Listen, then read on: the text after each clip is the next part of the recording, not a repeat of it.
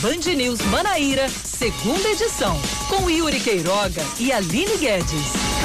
5 horas 3 minutos. Boa tarde para você conosco aqui na Band News FM Manaíra, no FM 103.3, no bandnewsfm.com.br e também no aplicativo Band Rádios. A gente tá junto a partir de agora para mais um Band News Manaíra, segunda edição no Dia da Consciência Negra, numa sexta-feira, dia 20 de novembro de 2020. Aline Guedes também está conosco aqui nos nossos estúdios. Tudo bem, Aline? Boa tarde para você. Boa tarde, Yuri Queiroga. Boa tarde aos ouvintes da Band News. Mais um dia, o último da semana, estamos juntos aqui trazendo as informações da, mais importantes desta sexta-feira, dia 20 de novembro, até às seis da noite, Yuri. A Prefeitura de João Pessoa publica o decreto que volta a suspender as aulas presenciais nas escolas de ensino médio e faculdades privadas, além dos cursos livres. A medida vai valer a partir da próxima quarta-feira e revoga o decreto publicado em outubro, que autorizava o retorno às aulas presenciais dentro do plano de flexibilização na capital. O acordo veio a partir de uma audiência de conciliação e considerou as informações prestadas pelas secretarias estadual e municipal de saúde e também pelo Conselho Regional, regional perdão, de Medicina que constataram alta no número de casos de Covid-19 na última semana. As atividades educacionais envolvendo concentração de alunos em ambiente fechado têm alto risco de propagação do coronavírus e são apontadas como um dos fatores para a nova onda de disseminação da doença em outros países. A gente vai falar mais sobre isso ainda durante este jornal. Uma série de vistorias do Conselho Regional de Medicina aponta que três hospitais em João Pessoa estão com as vagas de UTI completamente lotadas.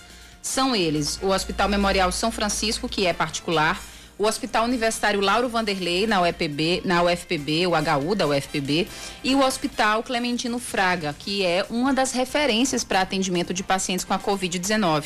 Além disso, outros dois hospitais públicos de referência estavam com a ocupação de leitos de UTI acima de 70%. O Pronto Vida tem índice de 81% e o Metropolitano de Santa Rita com 70%. A maternidade Frei Damião, exclusiva para gestantes com Covid, estava com a ocupação de 41% e o hospital de trauma, aliás, o hospital do Valentina, exclusivo para crianças, estava com a ocupação de 60% dos leitos de UTI. O Hospital Santa Isabel tem 11% de leitos ocupados. O levantamento do CRM foi feito entre os dias 13 e 18 de novembro a pedido dos Ministérios Públicos, Federal, Estadual e do Trabalho. Dos quatro hospitais privados, três também estavam com a ocupação da UTI acima dos 70%. O governo do estado assina um contrato para receber o um empréstimo de 45 milhões de dólares do Banco Interamericano de Desenvolvimento. O dinheiro deve ser aplicado na implementação do projeto AMAR, aprimoramento do modelo de atenção na rede de saúde.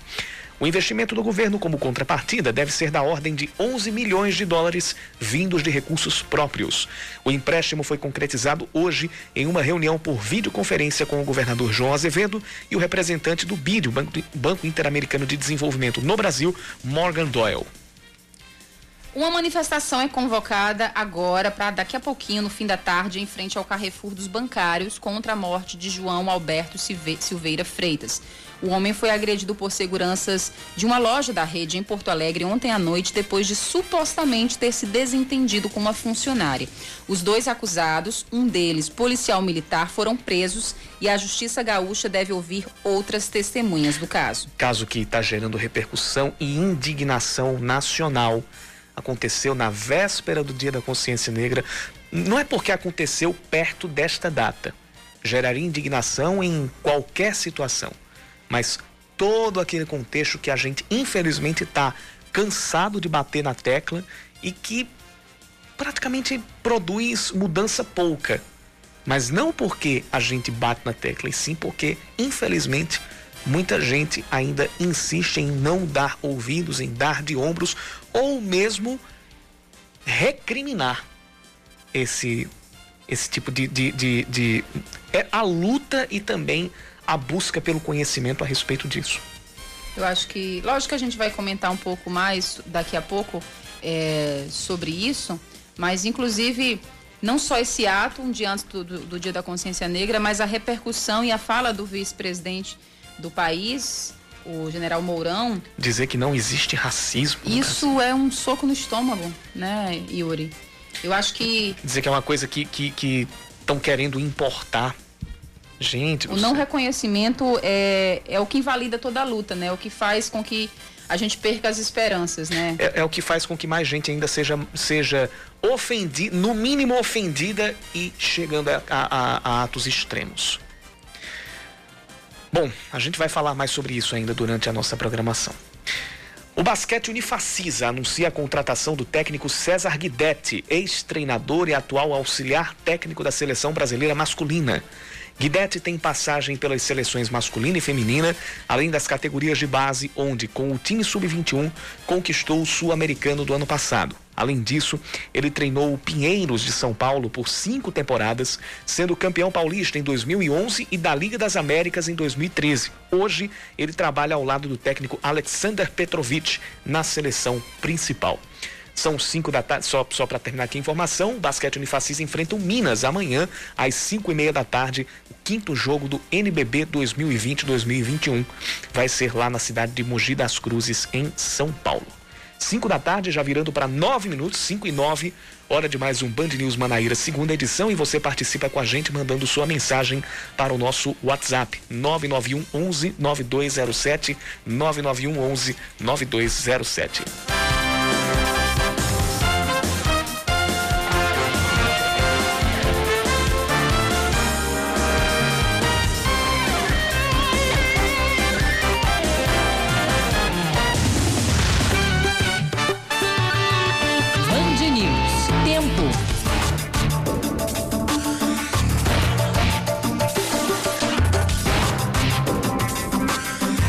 Final de tarde com muitas nuvens aqui por João Pessoa e há possibilidade de pancadas de chuva para esta noite. E hoje, vou dizer uma coisa, eu precisei sair por volta de, de, de, de 11 da manhã.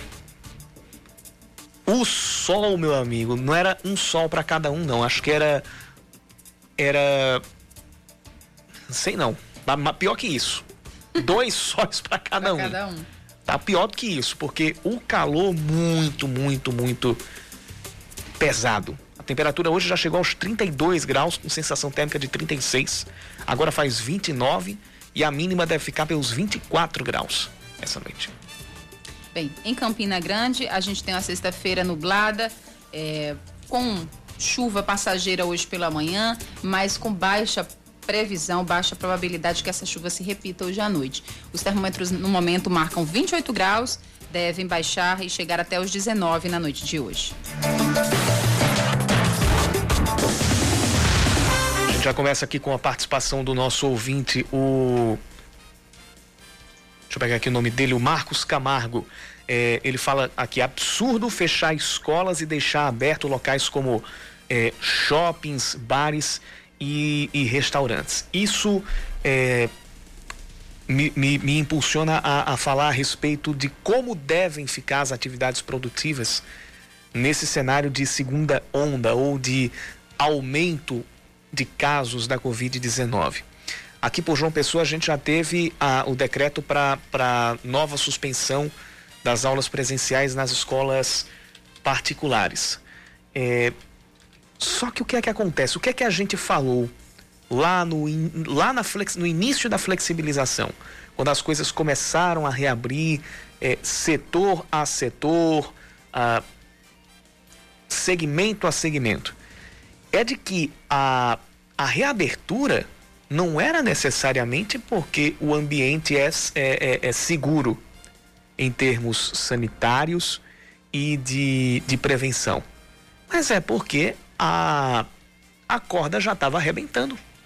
É porque os negócios já estavam quebrando e já havia uma pressão de muito, eu falo pressão daqueles realmente necessitados e lobby em alguns outros setores para o retorno dessas atividades, mas no mais das vezes pressão de pessoas que têm da, daquele, daquela atividade a sua única renda as, as, ou a sua renda principal e já estavam perto de quebrar, se não já estivessem quebradas.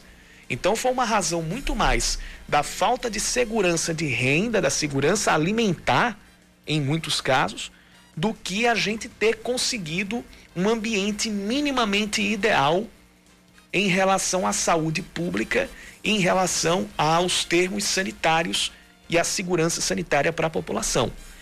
E isso também, creio que deve balizar o que deve ficar aberto e o que deve fechar em caso de regressão nos planos de flexibilização com esse aumento de casos e o aumento de ocupação de leitos de UTI, não só em João Pessoa, mas no Brasil inteiro.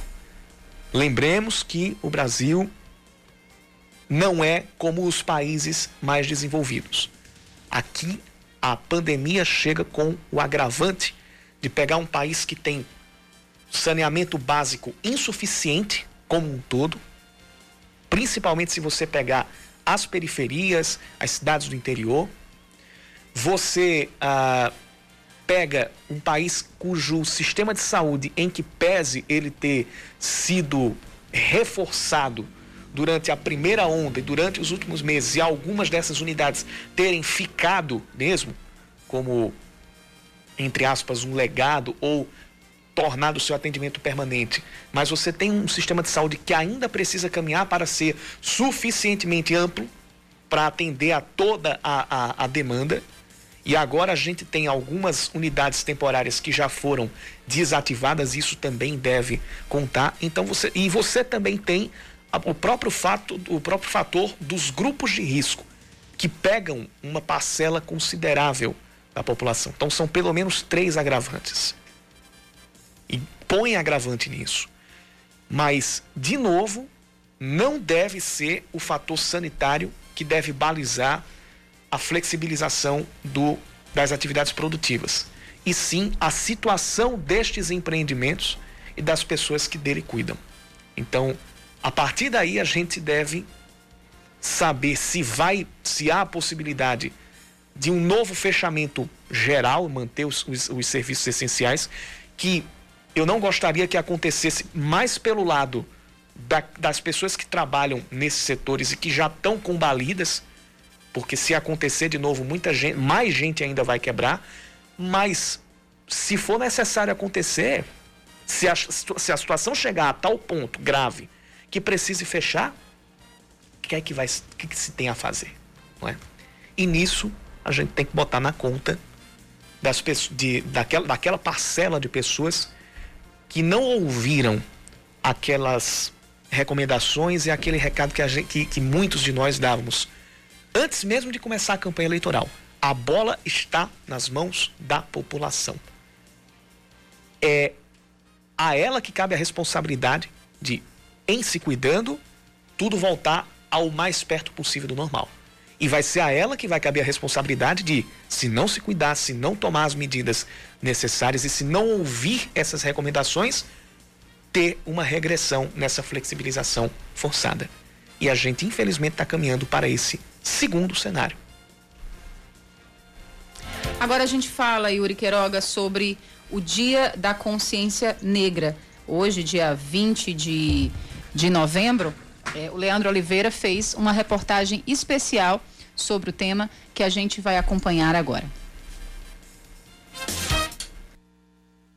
Recentemente, um ato de racismo em João Pessoa deixou todos estarrecidos e colocou mais uma vez o tema em discussão. Sou a maior racista do planeta Terra. Odeio a raça negra. Odeio. Vocês são bandidos, ladrões. O preconceito é cruel e perverso, das mais diversas formas, mesmo se ele for velado, como conta a estudante Vitória Rangel. Muitas vezes não vem explícito, sabe? Às vezes não é tipo alguém lhe xingando ou falando algo racista para você, mas sim algo por debaixo dos panos. Outro fato que ganhou repercussão, mas de forma mundial, foi o assassinato do negro George Floyd, feito por um policial branco americano, e que deu origem ao movimento Vidas Negras Importam. A ação fala sobre uma outra faceta do racismo, que o estudante Rosenberg Júnior conhece bem. Quando se é preto no Brasil, você está em total suspeita. Mesmo se você não estiver portando nada, se você não estiver com nada, a gente é visto, visto como suspeito, principalmente quando se é periférico também, quando vem da periferia da, da favela. Ele sempre tem esse mais suspeito de nós, sempre está fazendo revista na gente, a gente mesmo com nada. Rosenberg, Vitória e tantos outros aprenderam desde cedo que são alvos do racismo estrutural. Por isso, reforçam o valor do Dia da Consciência Negra.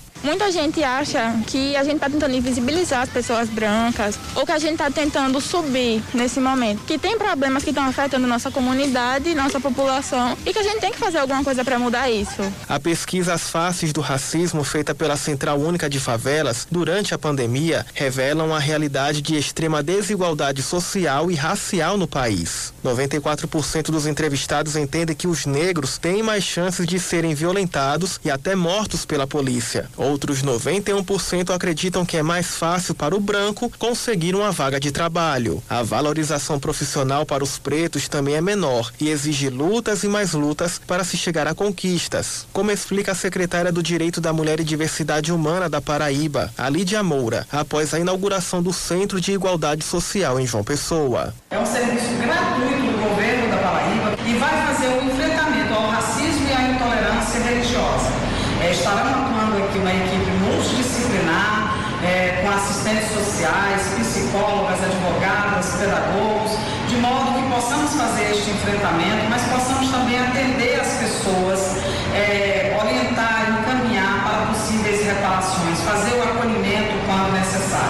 Na visão de quem sofre o racismo, é urgente que a sociedade tenha consciência, se informe e mude as atitudes. O Centro de Igualdade Social em João Pessoa é o segundo do Nordeste e o quarto do país para atendimento a casos de racismo e intolerância religiosa. Ele funciona na rua Rodrigues de Aquino. O nome do local é uma homenagem a João Silva de Carvalho, conhecido como João Balula, militante histórico do movimento negro da Paraíba. Só alguns dados aqui é, a respeito do dia, né? Algumas pesquisas mostram que os negros têm quase três vezes mais chances de morrer que brancos. E outro dado estarrecedor trazido pelo Leandro Oliveira é que 255 mil negros foram assassinados no Brasil entre os anos de 2012 e 2017. Os dados falam por si, né, Yuri? O, retrato uhum. fiel, infelizmente, lamentavelmente, de um país que, embora tenha acabado com a escravidão, não se libertou do racismo, muito diferente da fala do nosso vice-presidente general Milton Mourão, que hoje, numa declaração é, sendo questionado a respeito do assassinato é, no Carrefour do Rio Grande do Sul, de Porto Alegre, né? Isso, foi em Porto Alegre. Ele disse que no Brasil não havia racismo e ele faz uma comparação absurda, esdrúxula. Ele, ele fala, não, nos Estados Unidos sim, lá eu morei, lá sim é que existe racismo, porque as, as, nas escolas, as crianças, eles falam as crianças de cor, né, não se misturavam com as crianças brancas, enfim, ele cita é, cenas do apartheid e fala como se isso fosse o racismo. Ele trata como uma coisa só, né? Não, infelizmente, Yuri, não me não é algo que não dá para engolir isso. Não, não dá para engolir, mas é algo que eu já esperaria dele, porque não é a primeira vez que o Hamilton Mourão dá declarações racistas. Eu lembro de um, acho que há um ano, dois anos atrás, ele estava chegando no aeroporto e tinha um neto é, dele no aeroporto de Brasília e aí ele fala assim para um, um repórter, fala, olha, meu neto é um cara bonito. E aponta para o neto e fala assim, viu ali? Branqueamento da raça. Porque o neto dele era branco. Como se o sol branco é bonito e o fato de ele ter um neto branco estaria embelezando a árvore genealógica da família dele. Ele já tinha, em outra declaração, vinculado o negro à malandragem.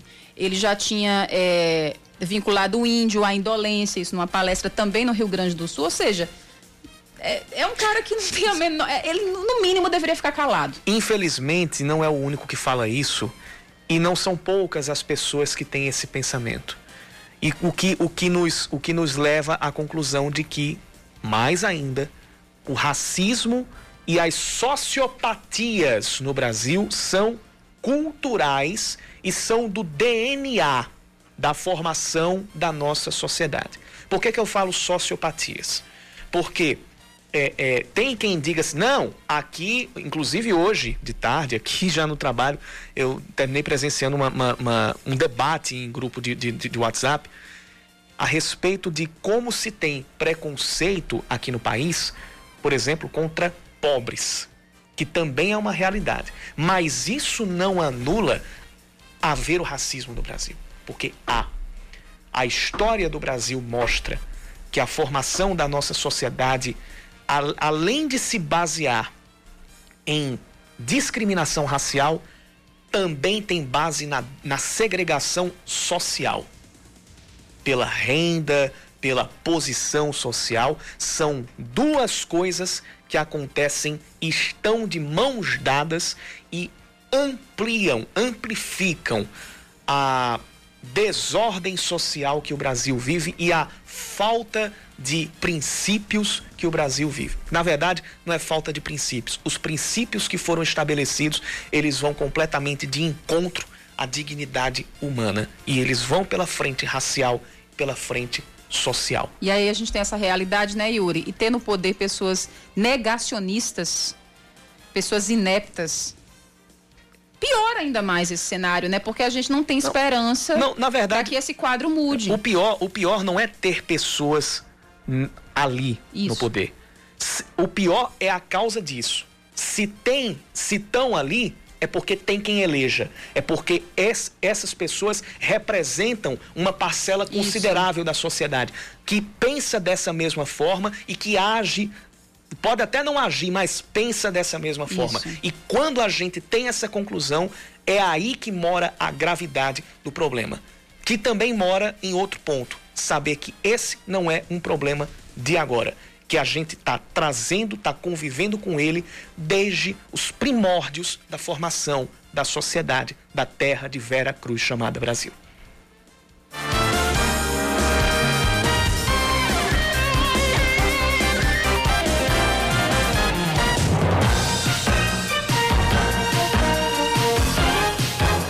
Band News FM, eleições 2020. Agora a gente confere a agenda dos candidatos à Prefeitura de João Pessoa para hoje. Cicero Lucena, do PP, pela manhã deu entrevista em uma rádio da cidade, fez reunião com apoiadores no bairro da Torre e depois gravou o guia eleitoral. Agora à tarde se encontrou com apoiadores no bairro dos Estados e depois participa de uma reunião com agentes socioeducativos e à noite se reúne com empreendedores. Já Nilvan Ferreira, do MDB, pela manhã realizou uma reunião com a Associação dos Aplicativos e com profissionais da saúde mental. À tarde participou de uma entrevista em uma TV e agora se reúne no Sindicato dos Médicos. À noite concede entrevista em uma rádio. E na próxima semana, a Band News FM Manaíra e a TV Band Manaíra entrevistam os candidatos que estão no segundo turno em João Pessoa. Na segunda-feira é o dia de Nilvan Ferreira, do MDB. Segunda-feira, dia de Nilvan Ferreira. E na terça a, o dia é de entrevistas com Cícero Lucena, do Progressistas. Na rádio, a entrevista tem 30 minutos e acontece às 10 da manhã, em estúdio e ao vivo, durante o Band News Manaíra, primeira edição, conduzido por Cacá Barbosa e Rejane Negreiros. Na TV, a entrevista tem 15 minutos e começa a 1h10 no primeiro plano, apresentado por Rejane Negreiros. São 5 e 25 da tarde e a gente continua no tema eleições. Já estamos na contagem regressiva para o segundo turno, para saber quem vai comandar João Pessoa pelos próximos quatro anos, e nós levantamos as propostas de cada um. Saiba agora o que é que difere um candidato do outro na reportagem do Leandro Oliveira. Segundo turno em João Pessoa, restam apenas dois candidatos, um do campo progressista e outro democrático. Escolher entre dois, teoricamente, é mais fácil do que entre os 14 candidatos que disputaram o primeiro turno. É hora de estudar as propostas e os planos de governo de cada um. Cícero Lucena dividiu em 11 eixos. Nós temos o da gestão, da saúde, da educação, da ação social, da mobilidade urbana, do desenvolvimento econômico e o compromisso com a cidade de João Pessoa. Então, nós nós contemplamos todas aquelas atividades que são responsabilidade de um prefeito. Eu sei, por exemplo, que ser prefeito é você cuidar da saúde daqueles que não têm plano de saúde. É você se preocupar com a educação daqueles que os pais não podem pagar a escola particular. É você ter a visão correta sobre a mobilidade urbana e humana para que os nossos transportes, por exemplo, possam ser rápidos, confortáveis e que o preço da passagem não seja tão injusto e não caiba no orçamento das famílias. Nilva Ferreira concentrou em 15 principais propostas. Primeiro, partindo da premissa do que eu vi em João Pessoa e presenciei e dialoguei com a cidade, esse meu conhecimento macro reuni a melhor equipe de técnicos. Com essa equipe técnica compilou, preparou o documento que eu apresentei durante a campanha eleitoral. E esse documento, ele observa essas questões básicas, a questão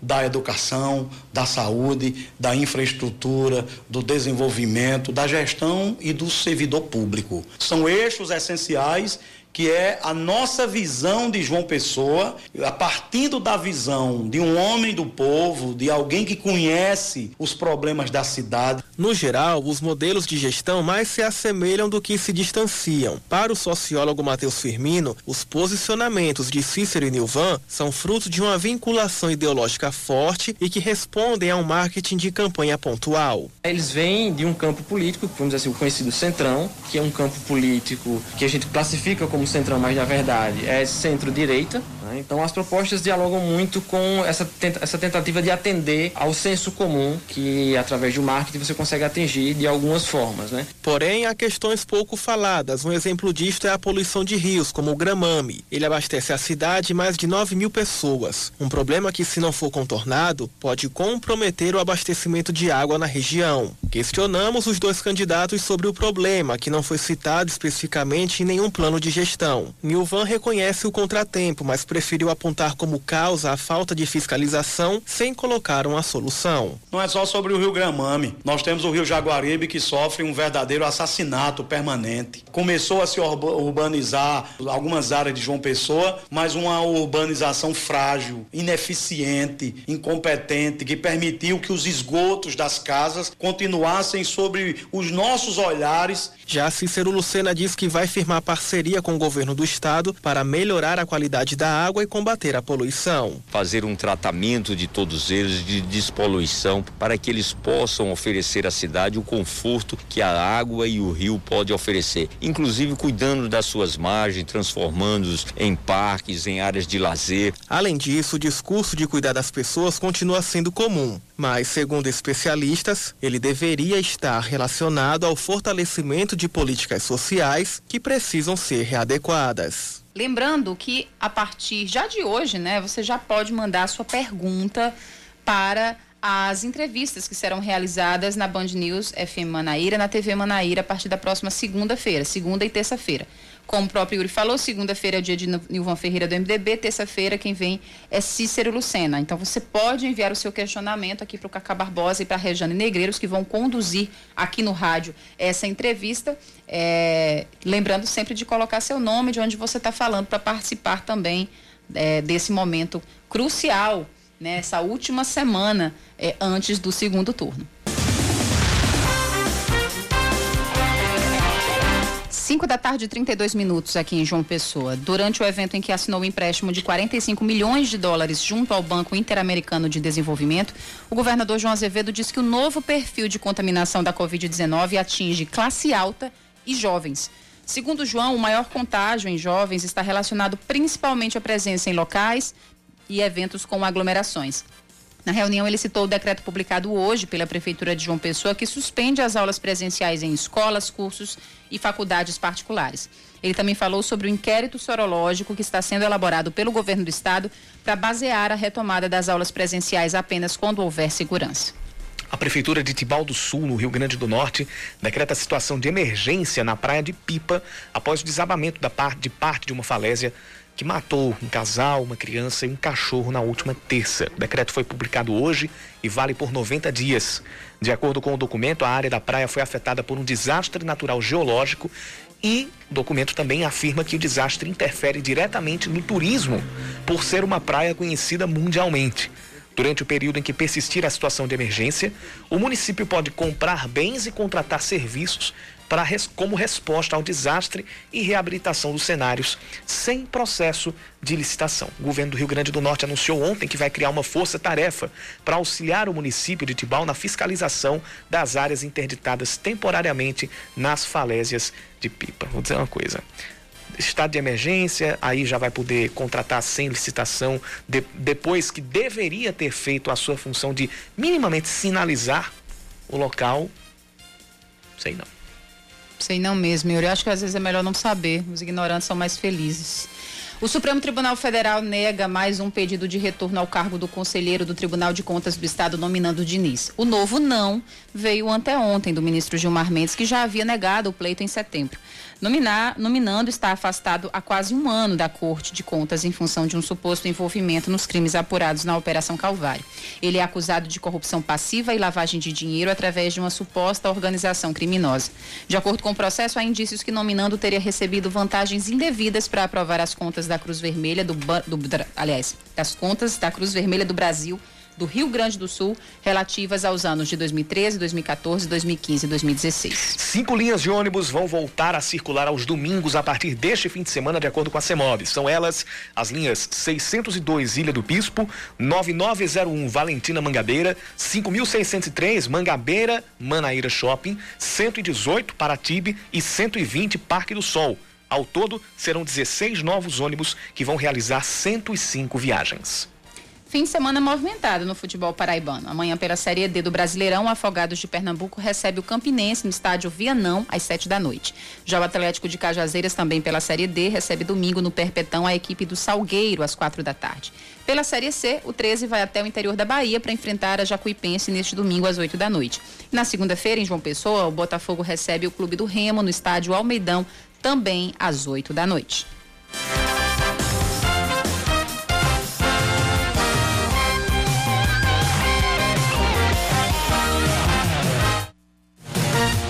Cinco e trinta e cinco da tarde, agora é hora da gente falar sobre o lançamento do livro Grito em Praça Vazia. E a gente vai conversar com a poeta e produtora de conteúdo Marília Valengo, que já está conosco aqui por telefone, conversa com a gente a partir de agora. Marília, seja bem-vinda ao Band News Manaíra, segunda edição. Muito bom estar conversando contigo. Boa tarde para você. Oi, boa tarde. É um prazer estar aqui. Obrigada pelo convite. Marília, é, queria que você falasse um pouco sobre, sobre esse livro, seu livro de estreia, né? E você traz em forma de poesia, apesar de ter um tom super colo coloquial. Como é que surgiu a reunião dessas, desse, dessas poesias até que se formasse um livro e ele fosse lançado para a gente? É, então, isso é meu livro de estreia. É, eu acho que ele, esse livro está acontecendo na minha vida há muitos anos, diria que cinco anos mais ou menos, né? Para mostrar que não é uma coisa simples assim fazer fazer um livro. E eu, e eu comecei a escrever esse livro, assim, para tentar encontrar um, um, lugar no mundo, né? É, tentar achar uma maneira de pertencer, de, de, de estar num lugar. Porque eu sou itinerante, eu, eu digo que eu sou itinerante. Há muitos anos eu sou de João Pessoa, morei uns anos no Rio. E morei em São Francisco, depois acabei findando em Nova York. Então, assim, é eternamente a busca por uma casa. E aí, nessa coisa de tentar entender essa vida nômade, eu comecei a escrever poesia, mas que é uma, que é uma coisa que eu escrevo há muitos anos, desde a minha infância, né? Em blogs, e não só poesia, mas crônicas e etc. E aconteceu de, da linguagem para esse livro ter sido poesia. E aí, finalmente, agora consegui. A, a pandemia aconteceu nas nossas vidas né, uma, uma infelicidade, porém me deu tempo de, fazer, de me dedicar, de terminar de editar o livro e procurar uma casa que topasse, que quisesse, que acreditasse no projeto. E essa casa foi a Sete Letras, que é uma editora do Rio de Janeiro, que acreditou em mim e botou o livro no mundo. Muito, muito, muito bacana. E quando eu imagino, quando eu vejo, quando eu leio, né, o nome, o título do seu livro, Grito em Praça Vazia, eu imagino isso, né? De que é uma voz que está aí muito, muito, há muitos anos, há muito tempo dentro de você, que foi colocada para fora justamente nesse período de pandemia, né? Nessa praça vazia, nesse mundo vazio em que a gente está. Eu queria que você falasse um pouco sobre essa perspectiva de publicar um livro diante desse cenário que a gente nunca imaginou estar e viver, né? Que é a pandemia. É, foi, foi um pouco complicado esse processo por causa disso? Eu acho que, que foi o mais complicado foi ajustar as expectativas, né? Você vê, é o, é o meu primeiro livro e a gente quer, eu imagino, né? Qualquer pessoa quer realizar um sonho e quer reunir as pessoas que ama, né? E, e os amigos e, e quer ver também quem está interessado no livro, né? A noite de estreia, digamos assim, é uma coisa que eu tinha uma expectativa grande. E ela aconteceu virtual, né? Eu fiz um lançamento virtual e todo o meu retorno e, e todo o, é, a minha interação com as pessoas que estão me lendo está acontecendo virtualmente, né? Então acho que isso é, acabou sendo um pouco, acabou sendo fora da curva, não um pouco, né? Sendo completamente fora da curva. Mas eu confesso assim que a, a, coisa de publicar, de entrar em contato com gente que pudesse ler o livro e dar um, e dar um retorno, né? E se interessar ou não, e conversar com a editora, eu achei fácil. E eu acho que a pandemia me ajudou, porque eu acho que todo mundo estava, assim. As pessoas ficaram mais dedicadas, digamos, né? Trabalho, eu acho que se uhum. trabalhou mais. É verdade. Durante a pandemia, né? Então, é. eu, não, eu não encontrei dificuldade, não, para achar um canal de conversa, não, sabe? Ficou menos burocrático, talvez, por causa da, pandemia, da pandemia, né? O, o seu... Mas é, é, bem estranho você... Desculpa. Não, perdão, claro, pode continuar. É, é só completar que é estranho é, realizar um desejo tão antigo e estar tá sozinha, né? Imagino. Tá, não tá em contato com ninguém, assim. Está acontecendo essa grande coisa no mundo, mas eu não estou conseguindo encontrar as pessoas. E, Sim, acredito que seja um momento que você queria muito ter o abraço das pessoas é, que você, queria, né, nesse processo, enfim, que estiveram com você, que colaboraram é, nesse, né, nessa concretização e acabou sendo à distância. Mas. É, com... acabou, mas assim, foi bem. Aconteceu à distância, né? Eu tive muito retorno, muito carinho, mas à distância, né? Às vezes fica sem um abraço, uhum. o abraço fica para depois. Um abraço fica para depois, mas uma hora chega, Marília, com certeza. É, é, é muito bacana e interessante é, a construção do seu livro, porque, inclusive, ainda quero ler, mas pelas resenhas que, que, já, que já nos deparamos, é, parece ser um livro é, de crônicas, porque são observações do cotidiano e isso são quaisquer, coi quaisquer coisas né, do cotidiano, mas que são transformadas em poesia. É, a sua forma de escrever sempre foi essa? Observando as coisas ao seu redor e redigindo e transformando, seja em prosa, seja em poesia? É, é a princípio, assim, eu, eu, diria que eu comecei a escrever uma a minha prosa sempre foi poética, né? Eu nunca, assim, eu sempre me utilizei do artifício da poesia, que seria muitas imagens, né? E ir para um lugar de devaneio, assim. Talvez isso, isso me atrapalhasse na, na prosa e eu comecei a perceber que eu tinha uma linguagem que eu precisava trabalhar e investir mesmo na forma poética. Então, sim, os poemas são mais coloquiais, é, mas eu, eu, eu quero investir nisso mesmo, é uma coisa intencional, eu, eu busco não, não deixar nada muito é, formal, porque eu particularmente me canso, não, não, não, me sinto não me sinto sendo genuína quando eu fico muito é, ligada na, na forma ou na estética da poesia tradicional e tal. Então eu acabei indo para coisa mais coloquial mas talvez também porque tenha nascido tenha sido uma técnica né um, um formato que nasceu na prosa. Eu comecei a escrever mais mais prosa mesmo né textos em blogs e crônicas e etc e aí eu comecei a perceber que eu devia botar no outro formato e investir na poesia de fato. Mas é você você está corretíssimo, assim, é, eu acho que dá para dá para sentir um pouco de, de crônica na, na, nas, nos temas que eu que eu invisto nesse livro. Assim. Uhum. Assim. Marília, para as é, pessoas, é para os nossos ouvintes que estão aí ávidos em conhecer é, o seu livro, né? É, como é que faz? Como é que, como é que a gente pode encontrar a sua obra? Olha, eu tenho, eu tenho um, um site que é com o meu nome, mariliavalengo.com. E aí esse site também, também leva você para um, uma newsletter, que é um boletim informativo, né? Que eu, eu mando uns e-mails de três em três semanas, assim. E eu vou falar sobre, é, escrevo crônicas, eu falo sobre as coisas que eu estou consumindo, livros ou filmes e alguma opinião também a respeito de algo, algo que tenha me, me arrebatado. Tem poesia também, não deixo de colocar alguma poesia minha ou, ou das pessoas que eu estou lendo que eu gosto muito. E lá tem link, vai ter link para a venda do livro também, para comprar comigo. Mas quem quiser, e tem os links também, desculpa, do, das minhas redes sociais, que é onde você também pode entrar em contato comigo diretamente, né? Mas o livro está à venda na Amazon. Se o leitor tiver interesse, botando meu nome, Marília Valengo, vai achar o livro na Amazon. Tem no próprio site da editora, que é as sete letras, o sete é numeral. E na Livraria da Travessa, na Martins Fontes. Eu estou espalhada pela internet, mas eu acho que no meu site é o melhor lugar de entrar e procurar para falar comigo. Muito bem, tá, tá, estão dados os caminhos, tá dado o recado e a gente quer agradecer muito a sua gentileza em conversar com a gente, Marília, parabenizar pela sua obra.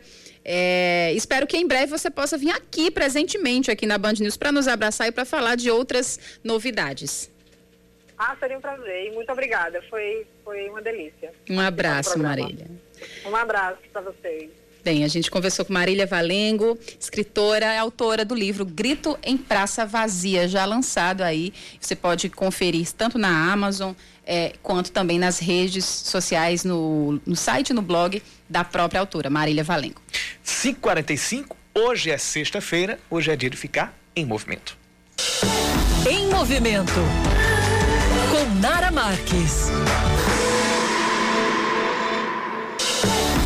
Movimento. Com Nara Marques.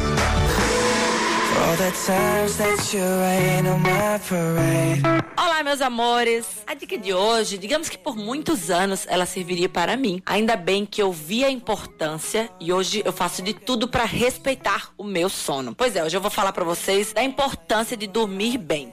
Dormir bem, gente, influencia diretamente na nossa saúde, no nosso humor, desempenho para o trabalho, inclusive, gente, no emagrecimento e no ganho de massa magra. É porque assim, ó, quando eu falo de emagrecimento em relação ao sono, é porque durante o nosso sono a gente sintetiza um hormônio chamado leptina. E é esse hormônio que ajuda a controlar a sensação de saciedade durante o dia. Ou seja, quem dorme menos, produz menos e tem mais fome. Vamos dormir muito para sintetizar bastante leptina para ajudar no emagrecimento, né? Outra coisa, quando eu falo em relação à massa magra, gente, é porque quando a gente dorme, a gente também sintetiza o hormônio hormônio chamado GH, que é ele que é responsável pelo crescimento, tudo, e por manter aquele nosso tônus muscular, sabe? Da massa magra, que deixa a gente com o corpo bonitinho, forte. Então é extremamente importante, por esses dois pontos também, a gente dormir bem. Para eu conseguir dormir bem, eu meio que criei um ritual, assim. Foram vários pontos que eu saí fazendo, sabe? Para poder conseguir alcançar. E tem dias que eu tô muito nervosa, tem dias que eu tô cheia de trabalho. Eu falo, não, mas eu preciso dormir bem. Então eu sigo meio que um passo a passo. Por exemplo, eu respeito sempre sempre um horário de dormir. É muito importante você definir assim, não, 10 horas, se eu quero acordar às 5, então eu calculo e vou dormir hora X todos os dias. Um horário que você se desliga. Quando eu falo que você tem que dormir tal horário, você se programa para dormir aquele horário, é importante você não ligar mais a TV. É extremamente importante realmente deixar o celular de lado. Eu uso também, que eu adoro, eu sou adepta do uso de floral, que é uma coisa super natural e ajuda a induzir o meu sono. Óleo essencial também, tem óleozinhos, vários óleos legais. O de lavanda, por exemplo, é um deles. Eu também gosto bastante bastante do uso de chá. Eu sou muito da parte alternativa, assim, sabe? A parte natural. Eu acho que é, é bem legal você tentar primeiro por aí. Tem diversos tipos de chá que também ajudam bastante. Praticar exercício de forma regular é muito importante também. Porque te cansa, faz teu corpo se cansar mais, gastar mais energia, sabe? Aí quando chega noite, na hora de dormir, você já tá mais cansadinha mesmo e te ajuda a embalar mais fácil. Evitar café. Eu sou muito agitada naturalmente. Então eu só posso tomar café preto até as 18. Passou disso, com certeza acaba me atrapalhando no sono. Então, assim, pega essas minhas dicas dicas, começa a colocar em prática, você vai ver que você vai começar a ter um sono melhor e tua qualidade de vida e saúde vai melhorar muito mais. Essa foi a dica de hoje. Me segue lá nas redes sociais, arroba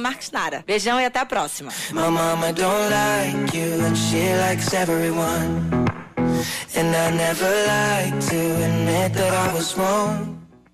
Nara Marques está com a gente às segundas, quartas e sextas aqui no Band News Manaíra, segunda edição.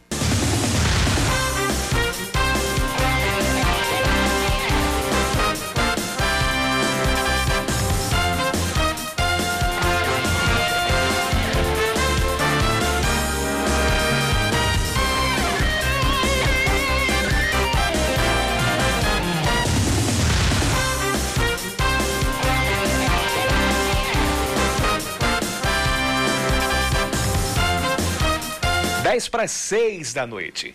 A gente continua com mais um Band News Manaíra, segunda edição. Depois de João Pessoa suspender as aulas presenciais em escolas e faculdades privadas, a cidade de Cabedelo deve fazer o mesmo. A determinação partiu da Justiça Federal, que atende a um pedido conjunto dos Ministérios Públicos Federal e do Trabalho. Na capital, a suspensão vai valer a partir da próxima quarta.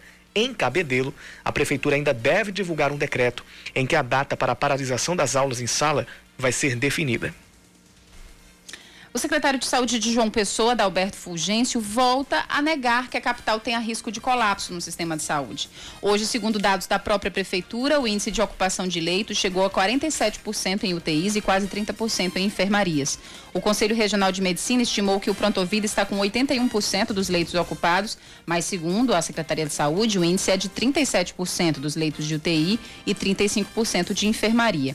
Já o Santa Isabel, conforme a prefeitura, tem 34% de ocupação de leitos, enquanto o levantamento do CRM apontou 11%.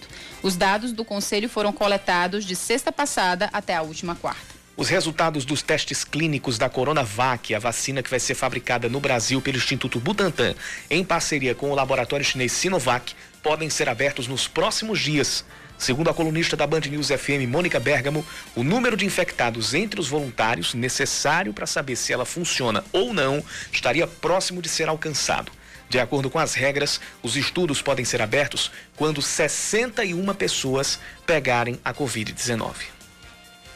O ex-prefeito de Malta, no sertão da Paraíba, é condenado a mais de 15 anos de prisão por desviar cerca de 56 mil reais em recursos federais.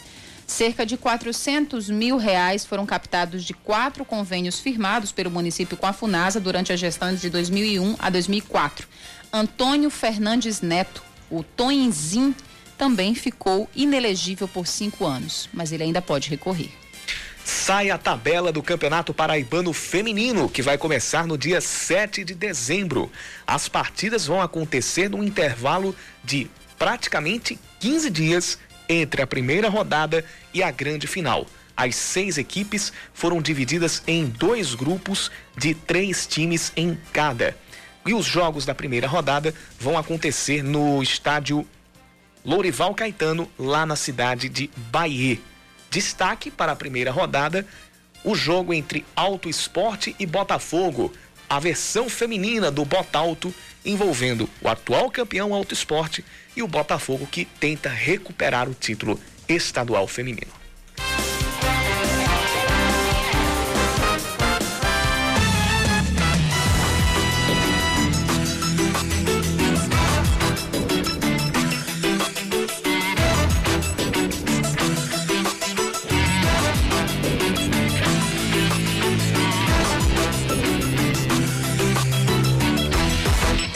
São 5 horas e 53 minutos. A gente continua aqui pelo, pela, pelo Band News Manaíra, segunda edição, com a sua participação aqui pelo nosso WhatsApp 991 11 9207. Temos aqui a seguinte, a seguinte mensagem. Eita, Brasil! Suspende aula rapidinho, mas a farra da política correu solta. Luiz Soares. Tem alguma coisa pra gente dizer que contraria isso? Não, Tem jamais. Jamais. Tem não. E permanecerá solta, viu? O segundo turno tá aí. Eu aposto que as atividades e ações de campanha vão parar. Por causa desse aumento de casos e aumento É. de, de ocupação de leitos. Vai não, Yuri. De forma alguma. Luciano também está com a gente, mandando mensagem. O Tito Lobo também falando sobre a declaração do vice-presidente general Hamilton Mourão. É, também com a gente o Jonas Taxista e ainda o Marcos Camargo. Todos eles aqui pelo nosso 9911 9207. O Senado aprovou ontem um projeto que permite o uso dos recursos do Fundo de Universalização dos Serviços de Telecomunicações para a instalação da internet banda larga em escolas públicas, nas áreas rurais e nas cidades com baixo índice de desenvolvimento humano, baixo IDH. Aprovado pelo Senado, o projeto vai permitir também investimentos na expansão e melhoria da qualidade das redes e dos serviços de telecomunicações, desenvolvimento de novas tecnologias e redução da desigualdade regional. Segundo o relator da proposta, o senador paraibano Diego Tavares, do Progressistas, os investimentos vão fazer a diferença principalmente nesse período de pandemia. Permite que a gente possa levar recursos e levar a tecnologia, levar a inclusão digital para aqueles locais mais distantes, para aquelas cidades que têm o seu baixo IDH e levar para a educação, que é extremamente importante. Nesse momento de pandemia, se viu a necessidade de quanto precisamos avançar nessa política. Projeto cria um conselho gestor vinculado ao Ministério das Comunicações e composto por representantes de outros cinco ministérios, da Anatel, de empresas e da sociedade civil. O colegiado vai definir as regras de uso do, fundo, do dinheiro do fundo, assim como aprovar os projetos e programas apresentar, apresentados pelo, pelos governos, estabelecimentos de ensino, escolas que atendam pessoas com deficiência e também pela iniciativa privada. Ao citar a arrecadação de 21 bilhões de reais desde 2000, o senador Confúcio Moura, do MDB de Rondônia, lembrou que o dinheiro do fundo tem sido usado para o pagamento da dívida pública. Esse fundo é um fundo antigo que ele funciona mais ou menos como a água no deserto. A gente vê e tem a impressão de água e quando chega lá não tem água. Esse fundo tem um, um dinheiro bom, importante, mas que ninguém consegue aplicar e nem empenhar nada há muitos anos. É um fundo necessário, ainda mais esse ano, com essa situação das escolas brasileiras fechadas, com essa improvisação que os professores estão fazendo para trabalhar. Pela proposta, os recursos podem ser emprestados pela financiadora de estudos e projetos ligada ao Ministério da Ciência e Tecnologia e pelo BNDES, Caixa Econômica Federal e outros bancos de desenvolvimento. Aprovado pelo Senado, o projeto agora segue para a sanção presidencial. Seu caminho.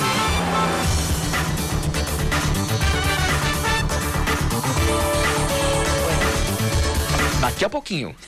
Da- da- eu liberei, liberei aqui antes da hora. Daqui a pouquinho vai Tem ter o sim, happy tem hour. sim.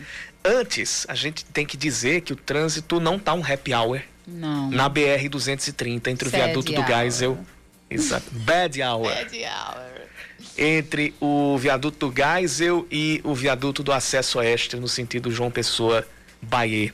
Engarrafamento do grande por lá. Ainda tem outros pontos com trânsito intenso na BR, ali no, no entorno do Hospital de Trauma e também entre o Renascer e o Aeroclube, nos dois sentidos.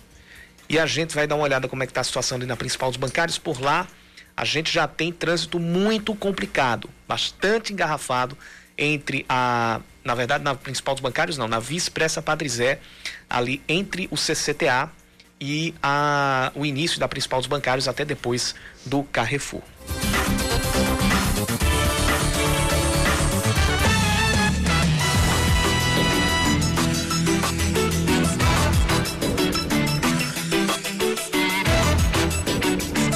Cinco cinquenta e oito para quem tá no trânsito, Ah, para é desapertar um pouquinho o, o, o nó da gravata, é hora de Happy hour. Happy Hour. Na Band News FM. Tenho sangrado demais, tenho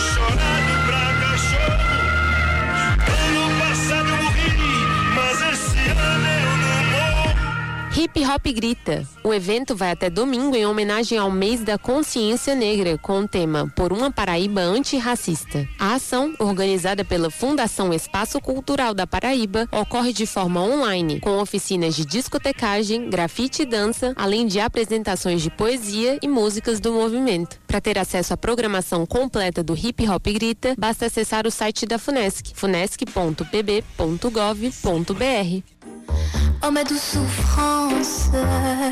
E tá no ar o Festival de Cinema Francês Varilux em João Pessoa. Depois da edição online, antes do período da flexibilização da pandemia, é hora de assistirmos aos filmes franceses nas salas de cinema do Manaíra Shopping, onde é realizada a edição deste ano. No total, 17 longas inéditos estão em exibição. E para saber os horários e qual assistir, acesse o variluxcinefrancês.com.br. Ainda sobre a sétima arte. Tem filme novo, imperdível e assustador nas telinhas. A refilmagem do clássico Convenção das Bruxas está em cartaz nos cinemas de João Pessoa e em Campina Grande. O filme, baseado num livro infantil, tem Anne Hathaway e Octavia Spencer no elenco principal e conta a história de um garoto que descobre uma conferência de bruxas e um plano maligno organizado por elas. E para dar aquela aliviada no coração, também entra em cartaz Enquanto Estivermos Juntos, que traz a história de vida do cantor de rock e gospel e indicado ao Grammy, Jeremy Camp. Imperdível, né? Tem programação para todos os gostos na agenda desse fim de semana. Então pega a caneta e anota o que rola a partir de hoje. Sextou, sextou, sextou, eu sei. Sextou Eu Sei é o tema do Casarão da Praia hoje, às 8 da noite, com os DJs Siddhartha e Pam, que garantem os melhores hits de forró e sertanejo para você. Estátuas e cofres e paredes pintadas. Mas se a vontade é curtir um bom MPB, a banda GOK traz um especial Legião Urbana no After Pub às 20 horas. Faz minha cabeça ela faz o meu corpo tremer. E amanhã, o Axé toma conta da Vila do Porto com o grupo Tracundum, às 5 da tarde, garantindo o pôr do sol de sábado. É a vez do DJ Maca comandar o fim de tarde no Mirô Oriental nesse sábado, às 17 horas, com bons drinks e a melhor vista. E você chegou atrasadinha. E para fechar o fim de semana com chave de ouro, a banda de bobeira faz no domingo Sambinha do Botecos, no Botecos 83, a partir das 5 da tarde. Esse foi o Happy Hour dessa sexta-feira. Divirta-se e não esquece, semana que vem eu tô de volta. Vamos pular a parte que eu peço aquele vinho do bom. 6 e 2 já estamos atrasados aqui, Reinaldo Azevedo já chegou. Cheiro. Diga até, Cheiro. eu digo até domingo. Valeu.